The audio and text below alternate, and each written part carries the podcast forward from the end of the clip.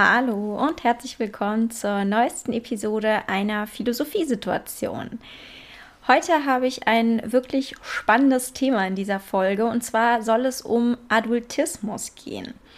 Grob gesagt ist das die Diskriminierungsform gegen junge Menschen, also Kinder und Jugendliche. Und dafür habe ich mir eine sehr tolle Gästin geholt, die sich auch gleich nochmal selbst vorstellen wird. Ähm, bevor wir gleich in das Thema starten, möchte ich kurz noch sagen, dass ich mich wie immer riesig freue, wenn ihr mir zu dieser Episode Feedback geben würdet.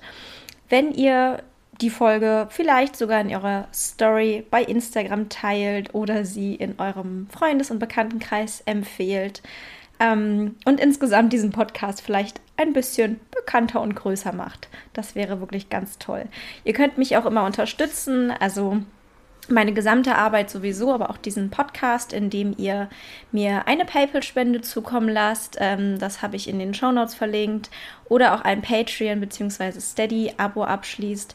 Das ähm, ja, ist für mich eine ganz wunderbare Form der Anerkennung und finanziert diesen Podcast und auch meine Arbeit bei Instagram. Schreibt mir, wie gesagt, immer sehr, sehr gerne. Ich heiße bei Instagram charlottchen, habe aber auch meine E-Mail-Adresse nochmal in den Show Notes, so dass ihr mich sehr gut erreichen könnt.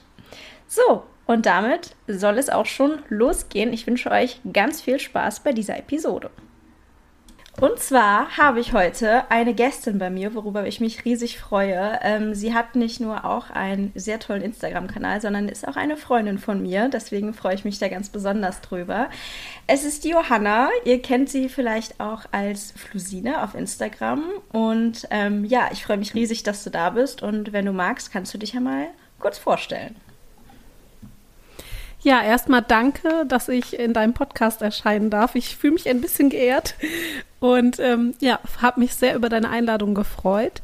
Genau, ich bin Johanna, ich bin 35 Jahre alt, habe zwei Kinder im Alter von sechs und vier und bin gerade schwanger mit dem dritten Kind, was uns voraussichtlich dann im Oktober als Familie vollständig machen wird. Und ähm, genau, beruflich bin ich hauptsächlich auf Instagram unterwegs und ähm, ja, nehme dort so ein bisschen mit durch unseren Familienalltag und schreibe Texte über eigentlich alle Themen, die mich gerade so beschäftigen. Ähm, auch überwiegend geht es natürlich viel um Elternschaft und was damit zu tun hat. Ja, voll schön. Äh, wir folgen uns ja auch gegenseitig schon ziemlich lange. Ich kenne deinen Kanal auch schon ewig und bin richtig begeistert von allem, was du machst. Ähm, und du hast es selber eben schon angesprochen, du hast äh, drei, also bald drei Kinder, jetzt schon zwei und ähm, schreibst eben auch viel über Elternschaft und genau darüber wollen wir heute eigentlich auch reden.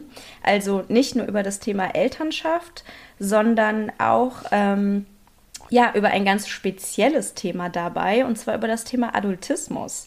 Ähm, für diejenigen, die dieses Wort noch nie gehört haben, Adultismus ist ähm, eine Form der Diskriminierung und zwar gegen Kinder und Jugendliche, also aufgrund ihres Alters. Das ist eine Art Unterkategorie von Ageism, also die Diskriminierung aufgrund des Alters, unter der auch alte Menschen leiden können. Ähm, und Adultismus betrifft eben die Diskriminierung von jungen, minderjährigen Menschen. Genau. Und ähm, ja, wenn wir von Diskriminierung sprechen, also ich zumindest meine dann eigentlich immer strukturelle Diskriminierung, also alle ähm, Unterdrückungsmechanismen und Machtungleichgewichtsmechanismen, ähm, die man sich so vorstellen kann, also institutionell, persönlich, im Alltag, in der Schule, ähm, aber auch insgesamt, dass das ganze System, in dem wir leben, eben nicht auf die Bedürfnisse, die Wünsche ähm, von Kindern und Jugendlichen ausgelegt ist.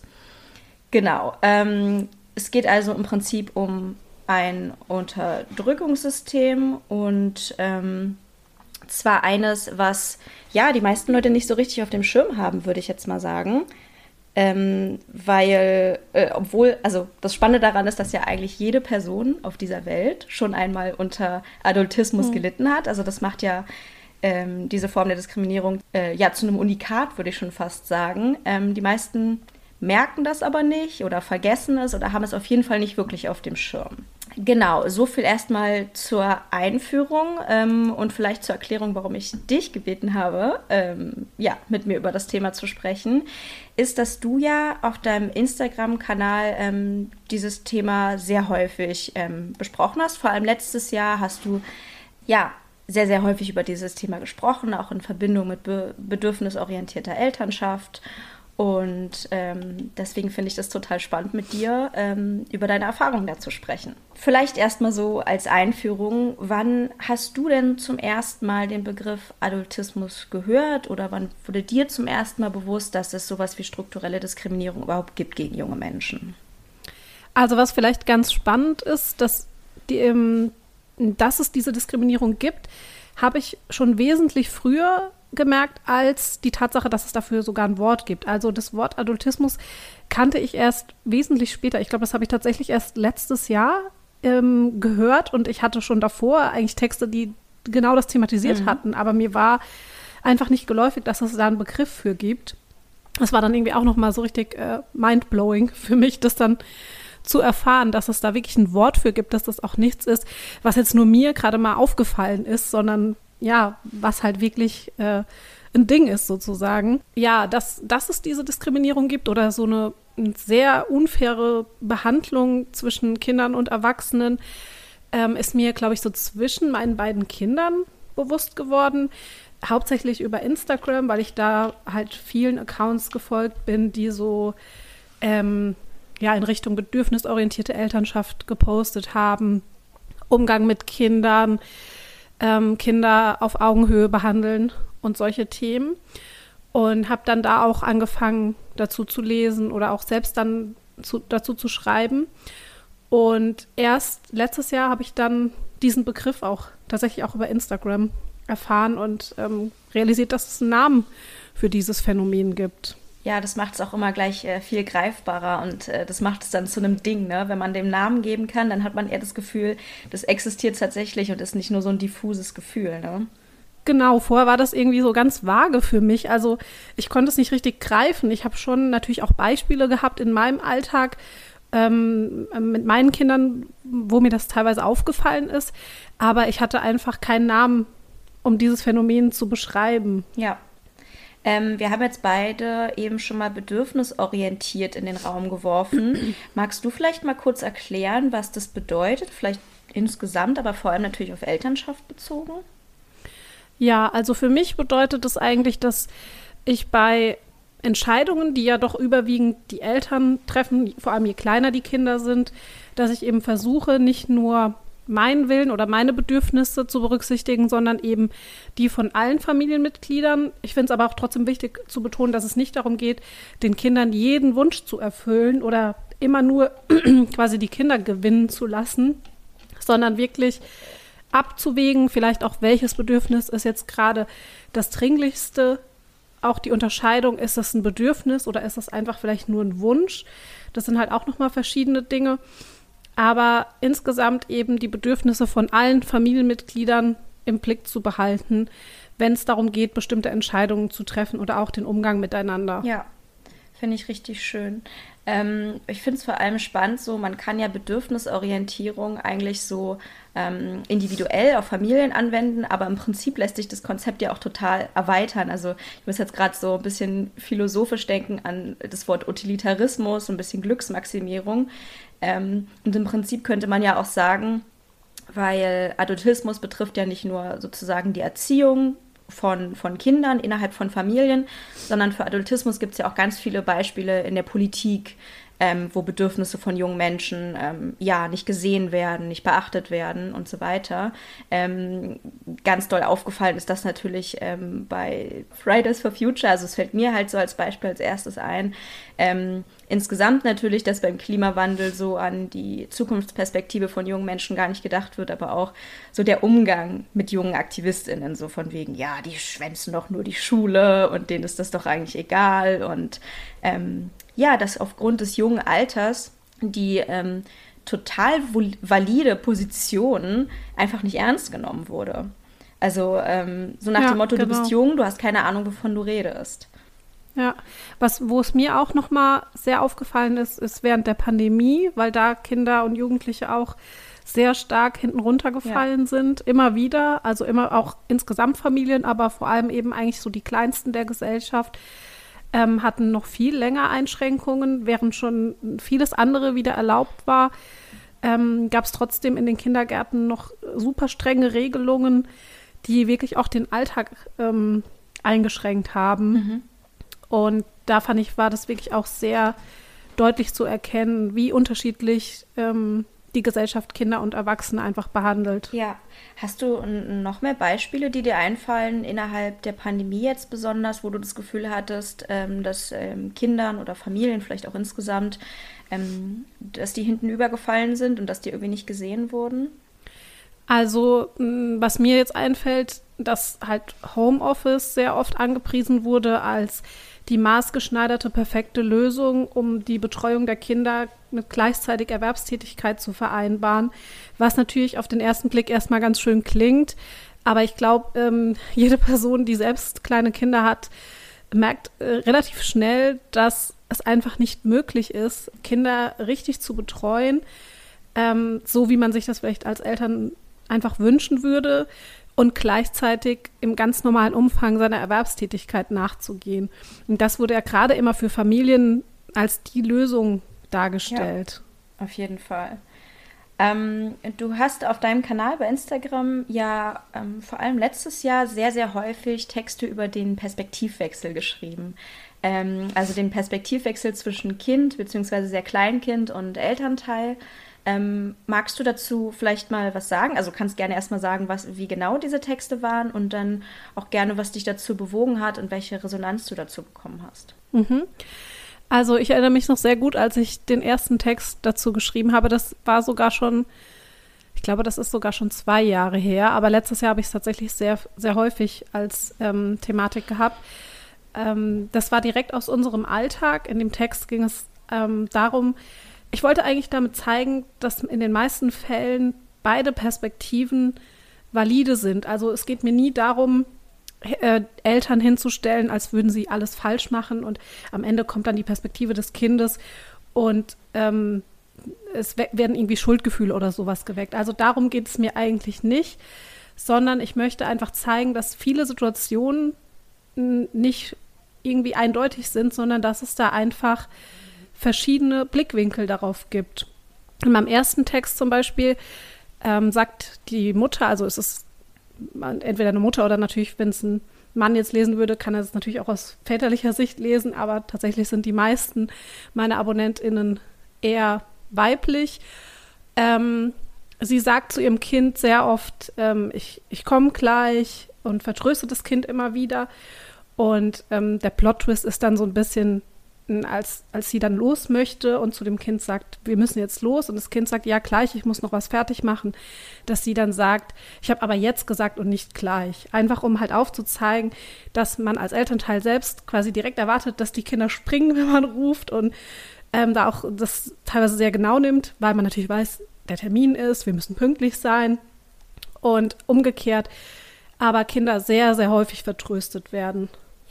Ähm, genau, und der Text war wirklich so, also er ist eingeschlagen wie eine Bombe, ähm, weil es natürlich sehr viele Menschen dazu bewegt hat, genau diese Situation mal zu reflektieren und vielleicht einfach mal mit Kinderaugen zu sehen. Und ich glaube, da spielt so ein bisschen mit rein, was du am Anfang gesagt hast, dass wir alle mal Kinder waren und manchmal zwar das so ein bisschen verdrängen, dass wir das auch alles erlebt haben, aber wenn dann so eine Situation geschildert wird, viele sich zurückerinnern können an ihre Kindheit und ihnen dann vielleicht auch solche Situationen auffallen und es quasi ein bisschen wie Schuppen von den Augen fällt und dass man dieses System irgendwie immer weiterträgt, ähm, was einen selbst als Kind eigentlich vielleicht sogar belastet hat. Ja, auf jeden Fall. Das heißt, ähm, also was du so als Feedback bekommen hast, war eigentlich grundsätzlich positiv. Würdest du das so sagen? Oder gab es auch irgendwie kritische Stimmen? Also klar, bei Instagram kannst du irgendwie immer KritikerInnen. aber ähm, würdest du sagen, dass es eher positiv war und Leute sich damit identifizieren konnten? Ja, also es war wirklich ähm, überwältigend positiv. Ich weiß jetzt gar nicht mehr genau, ob dazu überhaupt Kritik kam. Wahrscheinlich schon, weil wie du sagst, es gibt ja immer irgendjemanden, ja. dem es dann nicht gefällt. Oder der irgendwie jedes Wort auf die Goldwaage legt und irgendwo eine Feinheit erkennt, die ich nicht bedacht habe in meinem Text. Aber das war wirklich, also die Resonanz war wirklich sehr, sehr groß und sehr positiv. Ja, voll schön.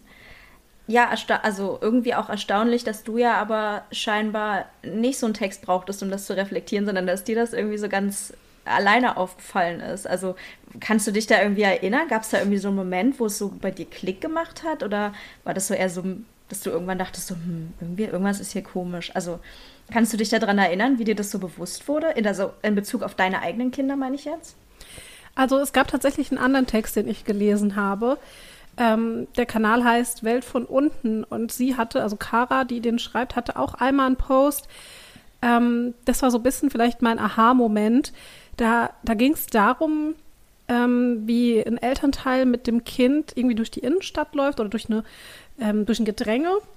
Und ähm, es war kein Perspektivwechsel, es war nur die Sicht des Kindes. Äh, und das Kind, also das Elternteil sagt zu dem Kind dann irgendwann, ah, wieso, wieso, wieso läufst du so komisch? Und das Kind, also es ist aus der Perspektive vom Kind und das Kind sagt dann so, ja, ich sehe überall nur Beine und Ärsche, ich ich sehe halt den Weg nicht so. Also und da hat es bei mir irgendwie so Klick mhm. gemacht, dass es einfach verschiedene Perspektiven gibt und dass Kinder die Dinge anders wahrnehmen. Ja. Irgendwie eigentlich voll offensichtlich, aber trotzdem muss man da manchmal noch mal so mit der Nase drauf gestoßen werden, ne? Ja. Ja, auf jeden Fall. Ähm, in welchen Formen, also wenn man jetzt über deinen Text hinausgeht, wo es natürlich schon viele tolle Beispiele gab, ähm, aber in welchen Formen erlebst du als Elternteil auch Adultismus vielleicht von anderen Menschen gegenüber deinen Kindern? Also jetzt nicht nur von dir selbst. Oder beobachtest vielleicht sozusagen bei anderen Kindern und Eltern gewisse Formen von Adultismus? Also ein ganz großes Thema ist in meinen Augen so Grenzüberschreitungen, ähm, wo die persönlichen Grenzen von Kindern nicht ernst genommen werden, wo Kinder behandelt werden, wie man sich niemals trauen würde, einen Erwachsenen zu behandeln, zum Beispiel anfassen, ohne zu fragen. Also Kinder empfinden natürlich viele Leute als niedlich und ich glaube auch tatsächlich, dass niemand von denen eine böse Intention dahinter hat. Aber es macht einfach schon dieses Machtgefälle sehr deutlich, wenn Erwachsene sich quasi einfach trauen, Kinder über den Kopf zu streicheln oder ihnen sehr, sehr nahe kommen ähm, wo man bei Erwachsenen wahrscheinlich eher vorsichtig wäre und, und nicht unbedingt jemanden, den man überhaupt nicht kennt, äh, direkt so berühren würde. Und was ich halt besonders schade finde, dass das halt, also ich es auch schon oft erlebt habe, obwohl meine Kinder ganz deutlich signalisiert haben, dass sie das nicht möchten. Also ich finde, es ist nochmal was anderes, wenn ein Kind irgendwie von selbst auf jemanden zugeht. Ähm, aber wenn das Kind sich bewusst zurückzieht oder sogar Nein sagt und dann trotzdem diese Grenze überschritten wird, äh, finde ich das sehr problematisch. Auch ähm, einfach im Hinblick auf die Entwicklung später, weil ein Kind, was halt immer nur lernt, dass Nein nichts zählt, wird vielleicht später das immer noch so denken oder selbst vielleicht später äh, Nein hören und es auch nicht akzeptieren in die andere Richtung. Ja. Also das finde ich schon sehr, sehr schwierig. Ähm, dann auch so in Richtung fast schon ein bisschen Gaslighting, dass Kindern sehr oft gesagt wird, ist doch nicht schlimm, ist doch nichts passiert, wenn sie hinfallen zum Beispiel oder wegen irgendwas weinen, weil man natürlich aus erwachsener Sicht oft das als übertrieben empfindet. Und da nehme ich mich auch nicht aus. Natürlich haben Kinder manchmal Nervenzusammenbrüche nahezu wegen Dingen, die für uns Erwachsene absolute Nichtigkeiten zu sein scheinen, aber für das Kind in dem Moment eben sehr, sehr wichtig sind.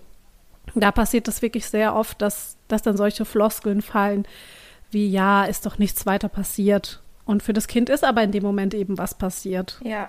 Und das sind ja auch Sachen, die sich dann auch später dann mit ins Erwachsenenalter ziehen. Also das kennt man ja selber, dass ähm, andere Leute, weiß nicht, wenn man sich schlecht fühlt oder traurig ist oder auch sagen, na ja, wird schon wieder oder keine Ahnung, nach einer Trennung oder so, dass Leute dann sagen, naja, andere Mütter haben auch schöne Söhne oder so ganz viele blöde Sprüche gibt es ja, um Leuten ihre Gefühle irgendwie abzusprechen, anstatt einfach zu sagen, ja, ich kann verstehen, dass du gerade richtig traurig bist. Und es scheint sich ja irgendwie quasi ja. ähm, zu entwickeln in diesen jungen Jahren eigentlich schon, dass ähm, Leuten eigentlich so ihre Gefühle abgesprochen werden. Genau, und gerade Kinder orientieren sich natürlich extrem daran, weil das, was wir ihnen vorleben oder was sie in ihren jungen Jahren erleben, schafft ja so ein bisschen ihre Realität, in der sie aufwachsen. Und ich glaube, dass das ganz tief ähm, verankert sein kann dann später. Ja. Ich musste auch gerade jetzt dran denken, weil du gesagt hast, so, dass fremde Kinder einfach anfassen und so. Also es geht ja teilweise auch noch weiter. Ich, also ähm, also nicht nur mit anfassen, sondern auch irgendwie zur Begrüßung ein Küsschen geben oder sagen, gib mal ein Küsschen, also vielleicht auch innerhalb der Familie, gib der Oma mal ein Küsschen, obwohl das Kind es mhm. vielleicht gar nicht möchte und da wird es irgendwie eigentlich noch problematischer, ähm, weil so intime Sachen ähm, dann so von einem Kind verlangt werden, obwohl das das in dem Moment eigentlich gar nicht schön findet. Ja. Oder wie auch viel mit Dingen wie Erpressungen oder Bestechungen gearbeitet wird, dann in der Hinsicht vielleicht. Also wenn ein Kind irgendwas nicht machen möchte, dass es dann so ein bisschen in die Richtung manipuliert mhm. wird. Ähm, ja, wenn du das machst, dann kriegst du später ein Eis oder sowas. Also das würde man ja bei Erwachsenen auch eher weniger machen. Ähm, und von Kindern wird dann halt erwartet, sie so zum Gehorsam zu bringen. Und das untergräbt halt auch so ein bisschen die, die Entwicklung, dass eigentlich ja das soziale Zusammenleben gefördert werden soll und nicht in, also dass, dass das Kind selbst merkt, welches Verhalten vielleicht gut und welches eher nicht so gut ist ähm, und das eben nicht durch diese Manipulation irgendwie gefördert wird. Ja, wir haben jetzt schon ein bisschen über Bedürfnisorientierung gesprochen. Ähm, wo würdest du sagen, ist die Grenze zwischen Adultismus und Fürsorge bzw. Erziehung? Genau, also in Bezug auf Elternschaft jetzt. Ich glaube, dass das wirklich der Punkt ist, der das ganze Thema extrem schwierig macht, weil es natürlich berechtigte Gründe dafür gibt, dass Kinder und Erwachsene teilweise unterschiedlich behandelt werden. Und man kann auch in meinen Augen nicht verlangen, dass man Erwachsene und Kinder komplett gleich behandelt.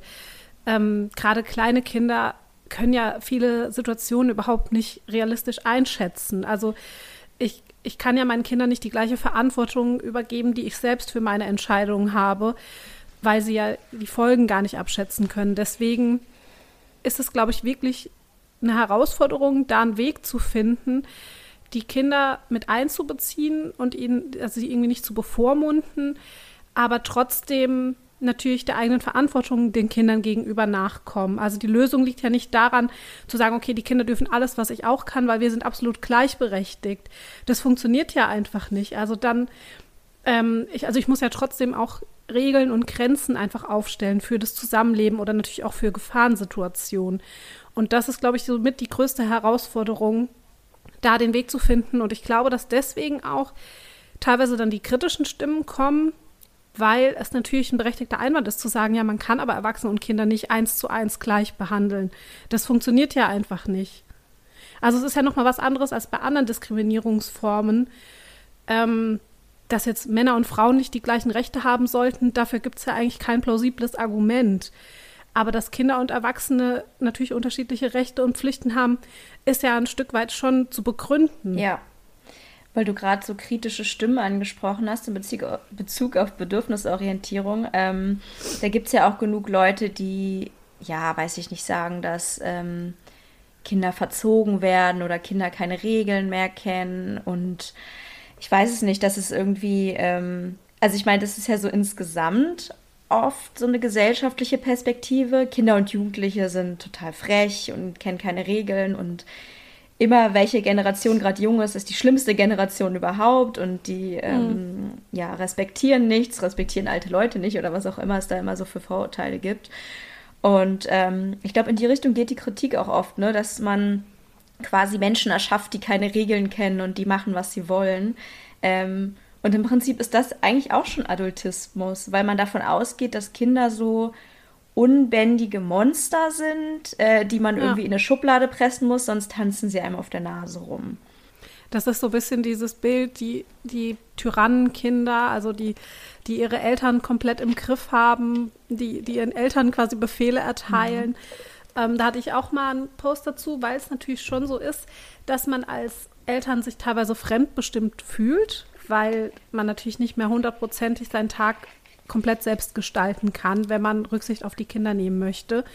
Und da hatte ich dann auch einen Perspektivwechsel eingebaut und es dann quasi mal versucht zu verdeutlichen, aus der Sicht des Kindes ähm, zu zeigen, dass eigentlich das Kind die fremdbestimmte Person ist. Weil natürlich es ist ein Geben und Nehmen, aber trotzdem, das Kind hat, was große Entscheidungen angeht, wann kommt es in den Kindergarten, wie lange geht es in den Kindergarten, äh, hat es eine Religion, hat es Geschwister, das sind Entscheidungen, die so weitreichend sein können, aber die niemals das Kind eigentlich selbst komplett trifft.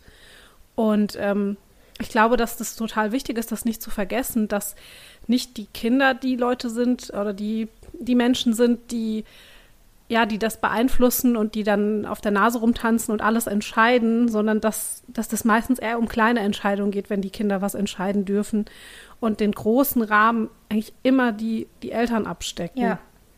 Du hast ja letztens auf deinem Instagram-Kanal auch ähm, erzählt, beziehungsweise gesagt, dass du so von so einer künstlichen Grenzsetzung nichts hältst, also so quasi die Toleranz, äh, die Frustrationstoleranz von einem Kind künstlich ähm, erlernen zu lassen, sondern dass es einfach genug Beispiele im Alltag gibt, ähm, wo Kinder immer wieder merken, dass sie ähm, ihren Willen nicht bekommen, dass sie frustriert werden und dass es gar nicht notwendig ist, da so mit so einer Einstellung, Kinder müssen lernen, ähm, dass es nicht immer nur nach ihnen geht, also dass es eigentlich gar nicht notwendig ist, das so zu forcieren. Ja, ja, das glaube ich auch absolut nicht, weil es jeden Tag äh, so viele Dinge passieren, äh, wo Kinder ihren Willen nicht bekommen. Selbst wenn man als Elternteil sich vornehmen würde, auch wenn ich nicht glaube, dass das irgendjemand wirklich für sinnvoll hält, jeden Wunsch zu erfüllen, es ist ja überhaupt nicht möglich. Also meine Kinder wollen manchmal genau das Croissant nochmal essen, was sie gerade gegessen haben. Das könnte ich mit allem Geld der Welt nicht äh, bewerkstelligen, mhm. ihnen diesen Wunsch zu erfüllen. Also es ist einfach unmöglich und deswegen glaube ich nicht, dass man da noch irgendwie künstlich, um irgendwie ein, ein Exempel zu statuieren, noch Situationen einbauen muss, ähm, um die Kinder absichtlich zu frustrieren. Das glaube ich auch.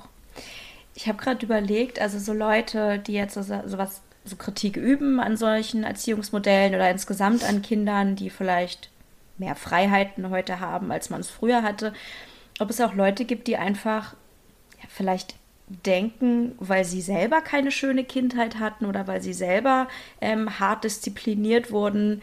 Ähm, nicht nur, dass es so sein muss, weil es bei ihnen so war, sondern auch, dass sie vielleicht ja, es irgendwie scheiße finden, dass die nächste Generation da nicht durch muss, falls du verstehst, was ich meine. So, wie wenn ja. jemand sich was hart erarbeiten muss und dann sieht, dass eine andere Person das irgendwie genau total einfach bekommt oder so. Es könnte auf jeden Fall auch ein Punkt sein und ich glaube, dass auch dass sonst auch einfach sehr viele alte Glaubenssätze damit reinspielen. Also ich nehme mich da halt auch überhaupt nicht aus. Ich habe auch manchmal irgendwie diesen Impuls noch in mir, weil wir halt alle so sozialisiert sind und, und mit vielen von diesen Sprüchen aufwachsen, so da muss man jetzt mal durchgreifen als Eltern oder so, dass ich auch mich selbst dabei ertappe, wie ich denke, äh, damit kommt der jetzt gerade durch, also mein Kind, damit, damit kommt das jetzt gerade durch. Wenn ich das als Kind gemacht hätte, das hätte ich mich nie getraut oder so. Ne? Also dass ich dann und manchmal dann auch so mich ertappe zu denken, die wissen überhaupt nicht, wie gut sie es hier bei mir haben. Ne? Also, dass, dass ich halt nicht mhm. so autoritär zum Beispiel bin oder so. Ähm, ja. Ja. Das spielt da bestimmt auch mit rein. Ja, total.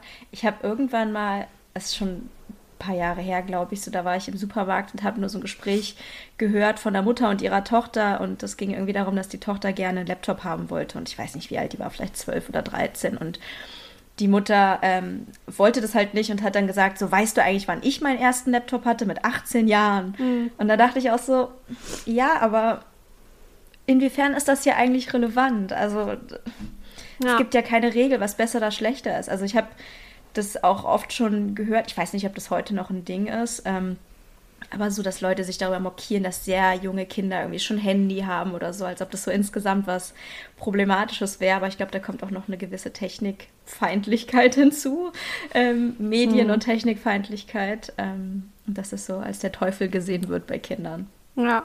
aber das ist äh, wirklich so richtig typisch das Beispiel, was du genannt hast. Also, und da muss ich halt sagen, dass ich da auch manchmal noch selbst an mir arbeiten muss, dass ich halt so denke, oh, ich durfte das als Kind nicht oder ich hatte das als Kind nicht und ähm, ja, das ist äh, immer wieder ein Punkt, wo ich mich auch selbst dann reflektieren muss, um halt dann zu überlegen, ja, aber ist das jetzt irgendwie relevant? Ich meine, äh, es heißt ja nicht, dass es besser oder schlechter ist, nur weil man selbst was als Kind anders gemacht hat oder anders machen musste. Ja, auf jeden Fall. Das ist ja kein Argument für oder gegen irgendwas. Nee, das ist so eine emotionale Sache einfach, dass man denkt so, hm, aber bei mir war es so und ich bin doch irgendwie gut jetzt wie ich bin und dann ist doch das, wie es in meinem Leben lief, sozusagen auch gut, weil es zu mir geführt hat. Das ist dann, glaube ich, so eine bisschen ja. komplexe emotionale Argumentation.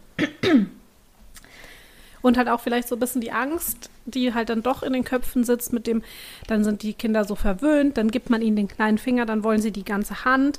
Also diese ganzen Sprüche irgendwie, ja. dass, dass sie dann doch wieder hochkommen in so Situationen. Ja, auf jeden Fall.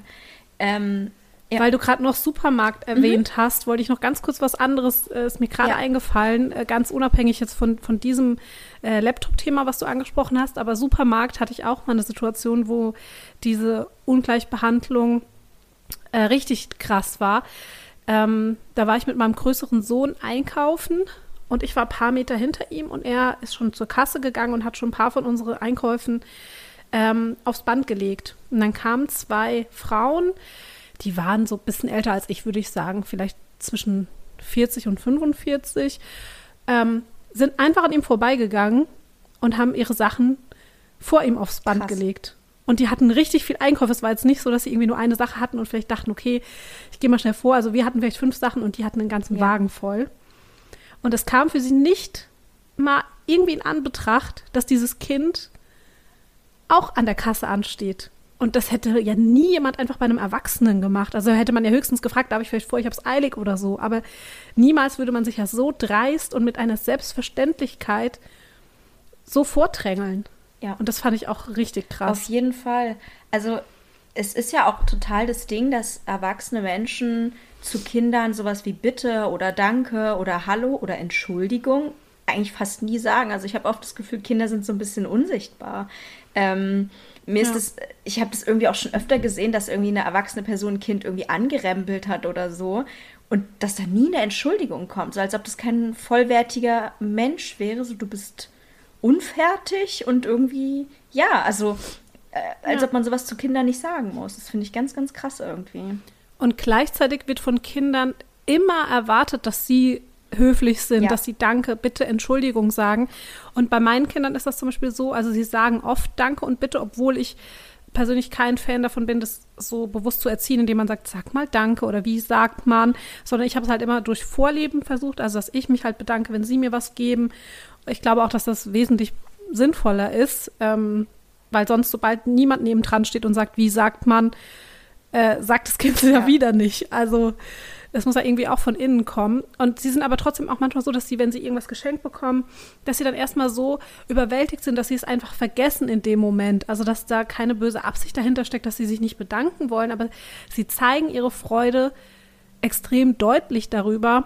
Und da frage ich mich immer, ist das dann wirklich so wichtig, dass dann dieses Wort Danke kommt? Oder ist es nicht eigentlich auch ähm, ein Zeichen, wenn sie übers ganze Gesicht strahlen und, und irgendwie sagen, oh, das ist so toll. Also, weißt ja. du, wie ich meine? Da wird aber dann ganz, ganz, ganz streng darauf geachtet, dass die Kinder ja immer Danke sagen oder sich entschuldigen, wenn sie irgendwas falsch gemacht haben. Aber selbst hören halt viele Kinder sowas überhaupt nicht ihnen gegenüber. Ja. Du hattest ja eben gesagt, dass ähm, du selber auch noch viele adultistische Sachen in dir drin hast oder die du noch nicht so ganz ablegen kannst, glaubst du, dass es insgesamt möglich ist, nicht adultistisch zu sein? Also ähm, ja, das irgendwie ganz abzulegen oder wie, wie siehst du das? Ich glaube, das ist wirklich sehr schwierig, weil wir alle oder die meisten von uns so sehr in diese Richtung geprägt sind und das ja auch ständig im Alltag irgendwie allgegenwärtig ist. Ähm, ich glaube, was man halt tun kann, ist das sehr oft zu reflektieren, immer wieder zu hinterfragen bei eigenen Handlungen oder ähm, Reaktionen gegenüber den Kindern. Aber ob man es wirklich hundertprozentig ablegen kann, mhm. es ist, glaube ich, echt schwierig. Es ist ja bei vielen Diskriminierungsformen so, dass man zwar eigentlich das weiß, dass diese Diskriminierungen existieren und man sich auch dagegen positioniert, aber dass es halt trotzdem extrem schwer ist, nie quasi in so kleine Fettnäpfchen zu treten, mhm. was das alles angeht. Ist es bei dir so, dass wenn du irgendwas beobachten würdest, ich weiß es nicht, zum Beispiel im Kindergarten, ähm, wenn du irgendwas sehen würdest, würdest du da einschreiten? Also ich weiß es nicht, wenn du zum Beispiel sehen, also ich meine jetzt nicht sowas wie, dass Eltern Kinder schlagen, ich meine jetzt nicht in der Form, aber wenn du irgendwas sehr grenzüberschreitendes sehen würdest oder was du als sehr problematisch einschätzt, würdest du da was sagen oder findest du äh, es schwierig, weil Familie ja auch immer so was sehr Privates ist, wo man oft sagt, man mischt sich da nicht ein? Ja, ich glaube, dass ich wirklich in den seltensten Fällen was sagen würde. Zum einen, weil ich auch ehrlich gesagt mich das oft nicht trauen würde oder weil ich dann denken würde, dass es vielleicht am Ende dem Kind noch mehr schadet, wenn da jetzt jemand von, also dass die Eltern sich dann irgendwie noch mehr vielleicht provoziert fühlen, ne, dass jetzt sich da jemand eingemischt hat. Ähm, aber auch, weil ich halt es extrem schwierig finde zu unterscheiden, ist, dass es einfach eine Momentaufnahme, wo ein Elternteil aus Überforderung vielleicht irgendwie blöd reagiert, weil das passiert mir selbst ja auch. Und ähm, das, das finde ich, ist halt einfach schwer zu beurteilen, wenn man nur einen kurzen Ausschnitt sieht. Ob das jetzt halt mal so quasi ein Ausrutscher war, dass das Kind irgendwie unfair behandelt wurde, ähm, weil das Elternteil vielleicht total im Stress ist und den, der ganze Tag schon schief gelaufen ist. Ähm, was ich halt dann auch anderen Eltern zugestehe und wir alle machen Fehler. Oder ob das halt wirklich ähm, ja ein, ein, Dauerzustand quasi mhm. ist. Ja. Jetzt ist es ja so, dass man auf Instagram oft so in so einer Bubble drin ist. Und äh, wenn man sich jetzt zum Beispiel wie du mit äh, bedürfnisorientierter Elternschaft äh, beschäftigt, dann folgt man ja auch vielen Leuten, die ähnlich ticken. Und dann folgen dir Leute, die ähnlich ticken. Und dann hat man fast das Gefühl, irgendwie alle sind auf einmal so äh, bedürfnisorientiert. Ähm, jeder natürlich individuell nochmal ein bisschen anders, aber man hat das Gefühl, als ähm, wäre das heute so. Wie erlebst du das außerhalb von Instagram, also in der analogen Welt? Ähm, ist es da, ähm, hast du das Gefühl, das ist da auch ein Ding? Redest du da mit anderen Eltern drüber oder hast du das Gefühl, ja, Erziehung ist heute eigentlich oft noch ähnlich wie zum Beispiel zu der Zeit, wo wir erzogen worden sind? Ich glaube, dass insgesamt das Bewusstsein schon eher in die Richtung geht, mit Kindern anders umzugehen, als es vielleicht früher noch ähm, gängig war.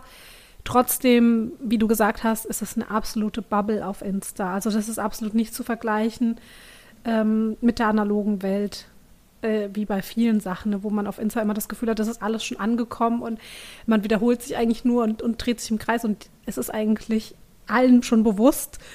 Und ähm, wenn man dann mal in die, äh, in die Realität schaut, dann sieht es halt komplett anders aus. Aber trotzdem glaube ich, dass immer mehr ähm, Menschen das so ein bisschen hinterfragen oder immer mehr ähm, zugänglich werden. Es gibt ja auch unabhängig von Instagram zum Beispiel Bücher oder Bücher oder sowas, die das behandeln. Also das ist ja schon auch ein, ein Ding in der analogen mhm. Welt. Kannst du vielleicht mal ein paar Titel nennen? Ich würde die dann vielleicht auch noch in die Shownotes schreiben, falls jemand da mehr Interesse dran hat. Mhm. Also was ich richtig gut fand, war das gewünschteste Wunschkind aller Zeiten. Ähm, das war also mein, meine Einstiegsdroge quasi, äh, weil das wirklich sehr anschaulich geschrieben ist. Habe ich auch meinen Eltern zum Beispiel mitgegeben, weil ich das wichtig fand, dass sie das auch lesen. Geht es eben sehr viel um die Hirnreife von Kindern. Also es ist halt ähm, einfach belegt, dass Kinder manche Dinge nicht absichtlich aus, ja, irgendwie aus bösem Willen sich so verhalten, sondern weil sie einfach noch nicht die Reife dafür haben. Und das fand ich persönlich sehr augenöffnend im Umgang mit Kindern, dass die Kinder gewisse Dinge nicht machen, um irgendwie gegen mich zu agieren, sondern dass Kinder eigentlich ja nicht bewusst gegen die Eltern handeln in den meisten Fällen, sondern eigentlich da irgendwas anderes dahinter steckt. Mhm. Also das ähm, fand ich sehr gut. Ähm, dann gibt es noch von Nora Imlau, kann ich insgesamt als Autorin hier nennen. Ähm, da hatte ich zum Beispiel ein Buch, das hat mir sehr geholfen. Da ging es um gefühlsstarke Kinder, also Kinder, die ja sehr viele Emotionen haben und die auch sehr deutlich zeigen und ähm, wie man damit ganz gut umgehen kann, ohne diese Gefühle abzusprechen, wo wir ja vorhin drüber geredet haben. Ähm, ja, Jesper Juhl ist, denke ich, ziemlich bekannt in der, in der Szene. Ähm, da gibt es auch äh, einige Bücher in die Richtung. Ähm, Susanne Mirau hat, hat tolle Bücher geschrieben. Ja, das sind so ein paar, die ich empfehlen kann. Ja. Bestimmt auch noch mehr, die mir jetzt gerade nicht einfallen. Nee, ist schon total gut. Ähm, äh, das ist äh, super, das schreibe ich dann einfach mir alles noch auf und dann ähm, kann man das auch nachlesen als Hörerin. Ähm, vielleicht ganz konkret, falls dir da jetzt noch was einfällt und wir das nicht schon abgedeckt haben, was würdest du dir gesellschaftlich an Veränderungen wünschen in Bezug auf Adultismus? Und das, das kann jetzt familiär sein, das kann aber auch wirklich politisch sein, also ganz allgemein, was dir einfällt, äh, wo du also, so ganz konkreten Verbesserungsbedarf siehst. Insgesamt finde ich, dass von Kindern viel zu oft erwartet wird, sich an dieses ganze System anzupassen. Und gerade habe ich da immer das Gefühl, dass, dass da viele, viel, also viel Individualität schon hinten runterfällt, schon in ganz jungen Jahren. Also das Schulsystem ähm, wäre, glaube ich, zum Beispiel so ein Punkt, wo man einfach mal sehr, sehr viel verändern müsste. Mhm. Auch was du schon gesagt hast, äh, mit, der, mit der Politik und dem, dem Ernstnehmen von den politischen Interessen von Kindern und Jugendlichen. Also da finde ich, müsste viel, viel mehr noch gemacht werden.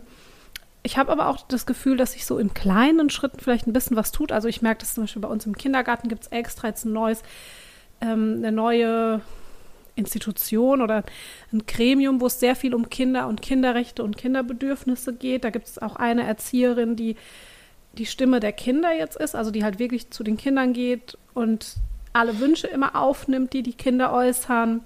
Da gibt es dann teilweise solche Kindersitzungen, ähm, einmal die Woche, wo die Kinder eben besprechen, was sie sich vielleicht wünschen würden, was sie sich vorstellen. Also ich weiß natürlich jetzt nicht, ob das in unserem Kindergarten irgendwie so eine absolute Ausnahme ist oder ob sich da wirklich was aus, äh, was ähm, andeutet, dass da sich irgendwas bewegt.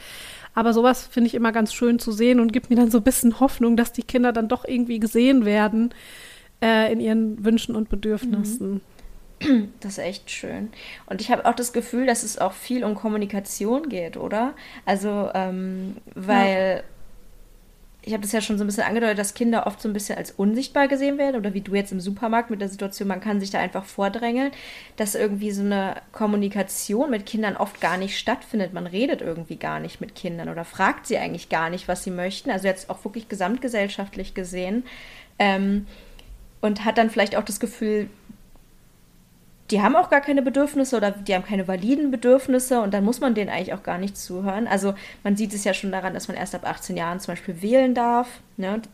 Gab es ja öfter schon Diskussionen, ob man es nicht ab 16 darf, ähm, wo ich übrigens dafür wäre, weil ich auch denke, so 16-Jährige sollten auch über ihre Zukunft definitiv mitbestimmen dürfen. Ja, aber da kommt halt wieder der Punkt, dass es dann nicht ernst genommen wird und dass es dann, also dass ihnen, dass den 16-Jährigen nicht zugetraut wird, eine eigene politische Meinung schon zu haben, da kommt ja oft das Gegenargument, die wählen ja nur, was ihre Eltern dann wählen oder wählen vielleicht genau entgegengesetzt der Eltern nur, um ihnen eins auszuwischen. Also das ist halt einfach so, das ist diese Grundannahme, dass es mag natürlich zutreffen. Es gibt sicherlich Fälle. Es gibt sicherlich auch Fälle, wo Leute extra zu Fridays for Future gehen, um die Schule zu schwänzen. Natürlich gibt es sowas immer. Aber das so als Grundannahme zu sehen, dass Kinder und Jugendliche äh, dazu nicht imstande sind, das finde ich einfach extrem problematisch. Ja, das ist, ähm, weil man irgendwie der Meinung ist, dass sowas wie Reife mit dem Alter erst kommen kann. Und das ist ja eigentlich total lächerlich, ja. weil Reflexionsfähigkeit sehe ich auch bei vielen erwachsenen Menschen nicht. Also Reife und Reflexion und ähm, Kompetenz und Expertise, das sind alles Sachen, die man nicht automatisch bekommt, wenn man älter wird. Also man kann auch mit 70 wahnsinnig unreflektiert sein. Und im Übrigen kann man auch mit 70 das wählen, was die Eltern gewählt haben. Also das ist nicht unbedingt ähm, selten, dass politische Einstellungen einfach an die Kinder weitergegeben werden, auch übers Kindesalter hinaus. Und man dann aus Prinzip einfach. Parteien Oder dass man wählt. das. Hm? Ja? Ja, oder dass man einfach das wählt, was man schon immer ja. gewählt hat und sich da gar nicht mehr ändert. Also dann könnte man genauso gut sagen, alle ab 60 sollen bitte nicht mehr wählen, weil die würden ja eh immer das Gleiche wählen oder so. Oder sie dürfen nicht mitentscheiden über die Zukunft, weil sie ja gar nicht mehr so viele Jahre der Zukunft ja, ja mitgestalten dürfen ja. sollten. Sollten dürfen.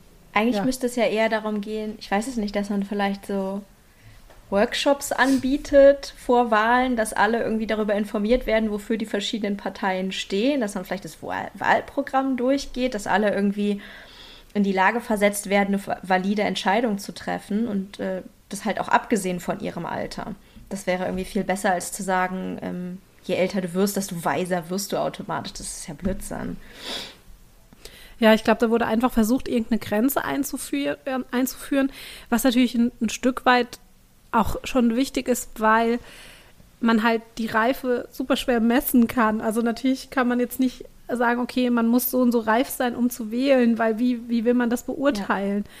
Aber trotzdem ist das Alter mit, mit 18 ja eigentlich genauso willkürlich wie mit 16. Also ja. es sagt ja niemand, dass man in den zwei Jahren plötzlich dann äh, die nötige Reife erlangt, um, um so eine Entscheidung wie bei einer Wahl zu treffen. Auf jeden Fall. Und ich muss auch sagen, also ich finde, dass zum Beispiel jetzt die jüngere Generation, also ähm, ja, wie heißt die denn? Äh, Gen Z, also sozusagen die Generation nach mhm. mir im mhm. Prinzip. Also da bin ich teilweise einfach richtig beeindruckt, so wie politisch aktiv die, also ja. man sieht es ja an Fridays for Future, ähm, hätte ich mir bei mir nie vorstellen können. Also ich war super unpolitisch als junger Mensch. Ich habe viel überhaupt nicht gewusst und wenn ich mir anschaue, wie, wie aktiv und kompetent junge Menschen heutzutage teilweise sind, da denke ich mir so, natürlich müssen die wählen dürfen. Also wie gesagt, ich finde jetzt nicht, dass es irgendwie vom Intellekt abhängen sollte oder sowas, aber keine Ahnung, ich denke mir halt, es kann doch nicht wahr sein, dass diesen Menschen mit dieser wahnsinnigen Reife und Expertise und mit den validen Gründen, die sie haben in Bezug auf die Zukunft ähm, und den Klimawandel, dass die nicht mitbestimmen dürfen. Also das finde ich total skandalös, ehrlich gesagt. Ja, obwohl es um ihre Zukunft obwohl geht. Obwohl es um ihre Zukunft geht, ja. Ähm, das finde ich halt echt, echt krass. Ich muss da irgendwie immer an so eine Sache denken, als ich, ich weiß gar nicht, wie alt ich da war, vielleicht 14 oder so. Ähm, da war es in Berlin so, dass darüber, also bei uns war es immer so, es gab Religionsunterricht ähm, und den konnte man machen oder den konnte man nicht machen. Mein Jahrgang war der der letzte und der Jahrgang unter mir hatte Ethikunterricht und konnte freiwillig, glaube ich, noch Religionsunterricht wählen. Und es gab dann irgendwann mal eine Wahl darüber, ähm, ob man, ich weiß gar nicht mehr, was genau war, ob man äh, Ethikunterricht machen muss oder nicht und ob man Religionsunterricht freiwillig noch machen kann. Irgendwie so. Und diese Wahl war halt offensichtlich nur von, also die, da durften natürlich nur 18-jährige Menschen teilnehmen. Also äh, volljährige Menschen in Berlin durften darüber abstimmen.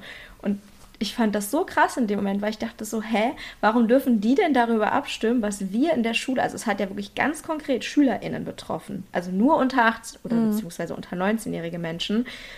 Und ähm, das fand ich irgendwie total krass krass und unfair in dem Moment, dass da Leute, die nichts damit zu tun haben, darüber bestimmen durften. Das ist einfach komplett absurd. Ja, also, also wie, wie, wie rechtfertigt man das, dass ja, dass, dass Leute sowas entscheiden, die es absolut ja. nicht betrifft und die, die es betrifft, haben kein Mitspracherecht. Ja. ja, also wie gesagt, ich weiß nicht mehr genau, was der Inhalt war, aber es war jetzt nichts super Wichtiges oder so. Es ging um Präferenzen einfach sozusagen in dem Moment und das fand ich echt schwierig. Ja, daran muss ich oft denken.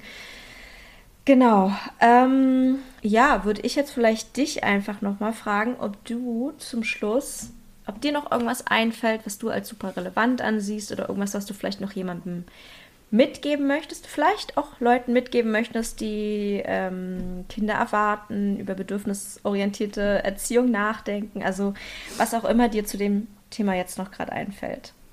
Also mir ist noch eine Sache eingefallen, allerdings weiß ich nicht, ob die jetzt vielleicht ein bisschen zu sehr in die Tiefe geht oder den Rahmen nee, noch mal sprengt. Nicht. Ich kann es einfach, einfach mal ansprechen. Und zwar wollte ich so ein bisschen nochmal auf die Ursachen eingehen von diesem Bild, was schon von kleinen Kindern irgendwie in den Köpfen so verbreitet ist. Weil ich weiß jetzt gar nicht, inwieweit, inwieweit du da zum Beispiel in der Thematik drin bist. Ähm, ich habe das auch erst relativ spät erfahren, dass ähm, dieser ganze Ursprung von diesem Bild, dass Kinder so manipulative Tyrannen sind, ähm, geht auf eine Autorin zurück. Johanna Hara heißt sie. Die hat ähm, im, in der, in der Zeit, ähm, ja, vor, vor um den Zweiten Weltkrieg rum, hat die da quasi den Maßstab gesetzt, ähm, hat ein Erziehungsbuch geschrieben, die deutsche Mutter und ihr erstes Kind. Und da ging es eben sehr viel darum, dass die Kinder schon als Babys quasi erzogen werden in Richtung gehorsame Soldaten. Also da liegt halt wirklich ein super großer Teil von dem, was heute immer noch in den Köpfen so fest verankert ist. Und das finde ich halt wirklich erschreckend, wenn man sich ja überlegt, vor welchem Hintergrund dieses Buch erschienen ist und dass das trotzdem immer noch teilweise, ja, die, die Regeln sind, nach denen wir leben Ja. oder nach denen, da, nach denen Kinder teilweise erzogen werden. Natürlich nicht mehr in der, in der, ähm, in dem krassen Ausmaß. wie- Also ich habe das Buch oder ich hatte es mal, ich habe es weitergegeben, weil meine Oma das hatte. Und das ist halt wirklich erschreckend, was, was da drin steht, wie mit Babys schon umgegangen wird sogar. Also nicht mal unbedingt Kinder, die schon, ähm, die schon ein bisschen älter sind, sondern wirklich schon mit Babys. Also dass die, dass, dass man denen auf gar keinen Fall nachgeben darf. Dass man die auch schreien lassen Also, soll, bestimmt, da- oder? Solche Sachen. Genau, genau. Und dass halt da schon dieses, dieses Machtverhältnis einfach so, so krass in im Vordergrund steht, dass die Kinder eigentlich nur zu gehorchen Ja. haben. Ja, das ist krass. Also, dass, ähm, dass es da echt auf dieses Buch zurückgeht. Also, ich muss da an, ähm, ja, sozusagen an meine Generation und die davor denken. Und da habe ich das Gefühl, oder vielleicht vor allem meine Generation, da habe ich das Gefühl, dass da, ähm, so wie heute so bedürfnisorientiert eher so, ich sag jetzt mal Trend, ganz doof gesagt ist, habe ich das Gefühl, dass damals es ganz doll darum ging, dass Kinder auf keinen Fall verzogen werden dürfen. Ähm, also äh, bestimmt nicht bei allen Leuten. Also es gab natürlich immer auch anti-autoritär und sowas, auch in meiner Generation. Also ich bin 30, für die Leute, die es nicht wissen. Ähm, also fast 30, oh Gott. Noch nicht ganz, nächstes Jahr werde ich 30. Ähm, und dass da viel Wert drauf gelegt wurde, dass Kinder ähm, ja einem nicht auf der Nase rumtanzen, nicht verzogen sein dürfen. Ja, dass das irgendwie ein wichtiges Ding war und äh, wesentlich wichtiger als äh, so das Wohlbefinden der Kinder, habe ich das Gefühl. Total. Und ich finde, das sieht man auch extrem daran, ähm, wie unterschiedlich das Wort verwöhnt, zum Beispiel im, in Bezug auf Kinder, ausgelegt wird. Also verwöhnte Kinder ist ja was komplett Negatives. Das Kind ist verwöhnt, ist ja auch eigentlich ähnlich wie das ist komplett verzogen. Und wenn man aber selbst sagt, man ja, lass dich heute mal richtig verwöhnen, ist es ja eigentlich was Ja. Positives. Aber es ist so diese Angst, irgendwie den Kindern zu viel zu geben von Nähe, Aufmerksamkeit, Zuwendung, ähm, dass sie dadurch irgendwie einen falschen Charakter entwickeln könnten. Also dieses Denken in den Köpfen, das, das ist so tief verankert. Ja, und da wäre es wirklich schön, wenn, wenn da so ein bisschen Umdenken stattfinden würde, dass man das einfach mal hinterfragt, wieso denn? Wa was kann denn schlimmstenfalls passieren, wenn man auf ein Kind eingeht und, und das irgendwie ernst nimmt. Also wie, wie kann man argumentieren, dass, dass das irgendwie falsch sein sollte? Es geht jetzt nicht darum, das Kind mit allem zu überschütten, was es will. Also gerade materielles ist, finde ich, schon nochmal ein anderes Thema als jetzt äh, Zuwendung und, und Nähe. Aber ich meine, wenn Babys auf die Welt kommen, die sind ja eigentlich komplett unfertig, weil sie ja eigentlich alle viel zu früh auf die Welt kommen. Und dann zu denken, man muss die ab Geburt irgendwie abhärten oder zur Selbstständigkeit erziehen, dass sie bloß nicht zu viel wollen könnten. Also das ist doch eigentlich absurd. Als ob man Kindern mit zu viel Liebe versauen könnte. ja, genau, als würde da irgendwas Schlimmes passieren, Ja.